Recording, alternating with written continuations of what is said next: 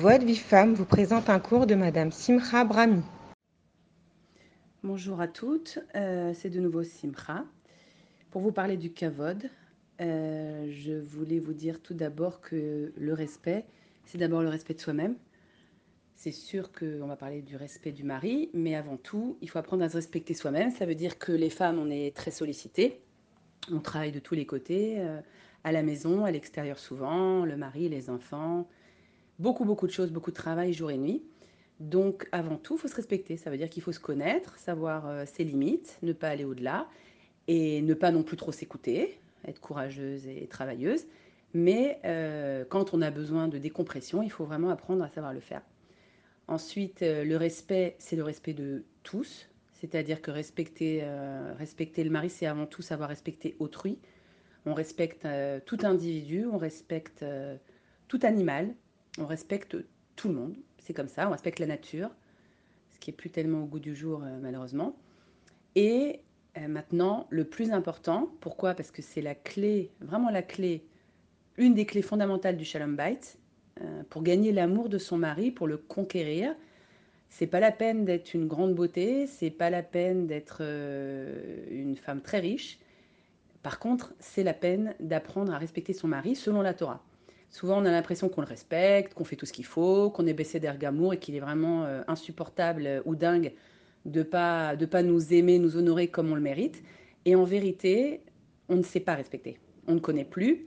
Donc, on va partir à la base, euh, Bereshit, la Genèse, dans la Torah. Et on découvre là-bas que Hachem, il a créé Adam Arishon. Et il a dit, il n'est pas bon que l'homme soit seul, je vais lui faire une Ezer Kenegdo. donc, Adam Arishon ne peut pas se débrouiller tout seul. Il n'est pas bon que l'homme soit seul. L'homme, s'il est seul, ça ne va pas aller. Ou il va dérailler, ou être méchant, agressif, prostré, dikaon, tout ce qui est possible. Par contre, s'il a une Ezer Kenegdo, une femme qui est là à ses côtés pour l'aider, il va fonctionner très bien. Et donc, en tant qu'homme, en tant que mari, en tant que père, il va aimer sa femme.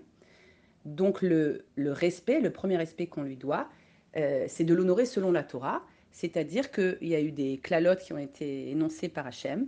Et il a dit Wim Shalbach, c'est-à-dire que il te dominera. Faut pas en avoir peur. Dans notre société, dans notre monde, on a très peur de ces termes, mais faut pas du tout en avoir peur. C'est marqué dans la Torah Wim Shalbach. Il a des devoirs obligations. La Torah, elle est avant les féministes, elle a fait tout son travail de protéger la femme, et c'est pour ça que le mariage est là pour protéger la femme. Il doit à sa femme le toit, les vêtements, euh, la mitzvah, etc. Mais elle, elle a des devoirs obligations d'accepter que c'est lui le imshalbar, c'est-à-dire comme Roche Memshala, le, le directeur du foyer. C'est lui le patron, c'est lui qui décide. Et si la femme, elle accepte les décisions de son mari, si elle accepte, c'est le premier cavote qu'elle lui doit,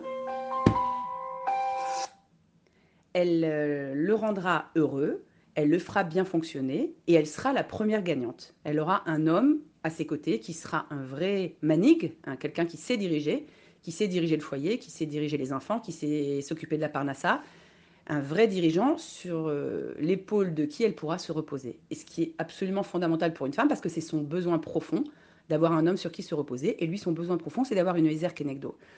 Donc, elle va le respecter dans sa nature. Il est là pour diriger, et le Rambam dit, tu en feras un Melech ou un Assir, un roi ou un prince. Donc, la femme, elle va écouter son mari. Ce qu'il dit, on le fait, et tout de suite, on n'attend pas. On ne peut pas se permettre de familiarité avec lui. C'est-à-dire qu'on oublie les termes comme euh, euh. Mais non, mais n'importe quoi. Mais non, mais c'était pas ça. C'était ça. Mais non, mais c'était pas rouge, c'était vert. Mais il n'a pas dit ça. Tout ça, on oublie. Voilà, ça, ça fait partie du patrimoine occidental qui est extrêmement nocif, qui est du poison dans le couple. Et on apprend, comme euh, disait la rabbinite Kanievski à Shalom, avec le mari, il ne faut que la racoute, que la douceur. Donc on apprend, mon cher mari, mon chéri, mon motek, mon ce que vous voulez. Euh, il me semble que c'est pas exactement ça. Si c'est important de le dire, si c'est pas important, on le dit même pas. Mais s'il y a, oui, une incidence et que c'est important de dire cette chose-là, mon cher mari, il me semble que c'est pas exactement comme ça. Est-ce que tu penses pas que c'est on propose, on suggère, on pose des questions? Et ça, c'est le cavote du dibour, le cavode par la voie orale. Maintenant, il y a d'abord le cavode le cavode euh, au niveau de au niveau des actes, euh, enfin surtout d'abord, avant tout intérieur. C'est-à-dire que comprendre que la Torah nous demande de respecter le mari, nous demande intérieurement de le respecter. Si, par exemple, je lui parle très gentiment, je le sers, je fais tout ce qu'il faut, je fais sa volonté, mais que intérieurement je pense que c'est un gros nul, un, un, un, grand, grand déséquilibré ou des choses comme ça, rien ne se passera dans le couple. On n'aura rien fait. Par contre, si intérieurement je travaille pour comprendre que ce respect, c'est Dieu qui me demande. Hachem, il me dit respecte ton mari, c'est comme me respecter. De même qu'on dit aux enfants respecte tes parents, c'est comme respecter la volonté d'Hachem. Il en est de même pour la femme. Si on comprend intérieurement profondément que ça vient d'Hachem et que c'est pour servir Hachem qu'on se soumet à la volonté du mari, alors on a tout gagné. On gagne encore une fois d'être, d'avoir de la hirat shamaïm, d'être une femme, d'être à sa place de femme, de faire la volonté divine, de faire la volonté de son mari, et donc on gagne le shalom bait. Le véritable amour se construit à partir de ça. Donc le respect est d'abord intérieur, et d'ailleurs au point même que si on respecte profondément intérieurement son mari, que vraiment on lui donne tout ce cavode, il arrive, on le, on le, ça c'est dans les actes, c'est autre chose. Disons qu'intérieurement on le, on le respecte profondément, et eh ben il va être beaucoup moins euh, strict et beaucoup moins exigeant et beaucoup moins difficile sur le cavode extérieur. Donc il ne sera pas forcément, euh, si elle lui dit attends non c'est pas ça et qu'elle le contredit, il va pas être choqué. Il va pas... Pourquoi? Parce qu'il a une totale confiance en sa femme. Il sait qu'elle le respecte profondément et donc, les petits mots qui peuvent être pas 100% en cavode ne vont pas lui faire du mal, ne vont pas détruire leur relation. À l'inverse, si on a l'extérieur mais pas l'intérieur, ce sera destructeur.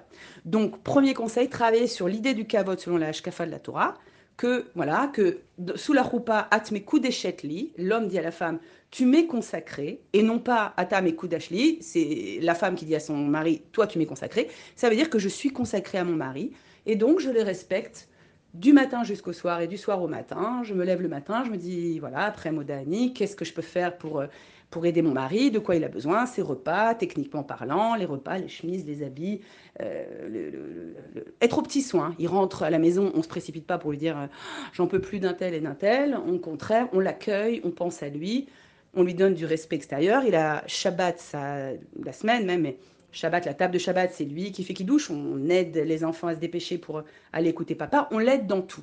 Il commence à chanter Shabbat, on dit aux enfants chantez avec papa. On le laisse jamais seul. Et bien sûr, on le fait écouter auprès des enfants, c'est-à-dire que on dit aux enfants on écoute papa, papa il a dit, etc. Il y a donc une voix à la maison. Le cavote du père euh, est présent à la maison en permanence. Et c'est ça qui va faire la hirat des enfants. Donc les enfants vont respecter leur père grâce à la mère. Et donc, ils vont accepter la volonté divine, ils vont se soumettre à la volonté divine grâce à ce schéma familial. Beatzlacha à toutes. Pour recevoir les cours Joie de vie femme, envoyez un message WhatsApp au 00 972 58 704 06 88.